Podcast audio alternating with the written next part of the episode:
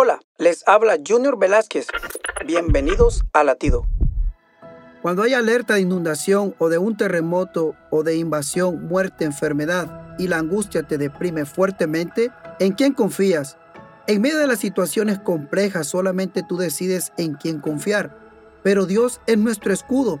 Mantén viva tu confianza en Él. Cuando te llenes de angustia, busca su palabra. Dios obró milagros que para los hombres eran imposibles. Confía en Él y recuerda lo que nos dice Salmos 91, 9, 13. Porque ya has puesto al Señor por tu refugio, al Altísimo por tu protección, ningún mal habrá de sobrevenirte, ninguna calamidad llegará a tu hogar, porque Dios está contigo como guerrero victorioso. Para escuchar más latidos, visita salvationarmyradio.org.